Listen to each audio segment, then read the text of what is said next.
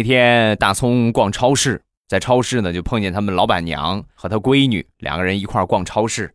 当时一想，这老板娘在这儿，肯定得好好夸一夸。灵机一动，走过去就跟他们打招呼：“哟，哎呀，两姐妹逛街呢。”一说完之后，老板娘开心的嘞，嘿嘿，当时就笑了。旁边她闺女很淡定的说了一句：“我也是你们公司的股东，你这么说话就不怕得罪我吗？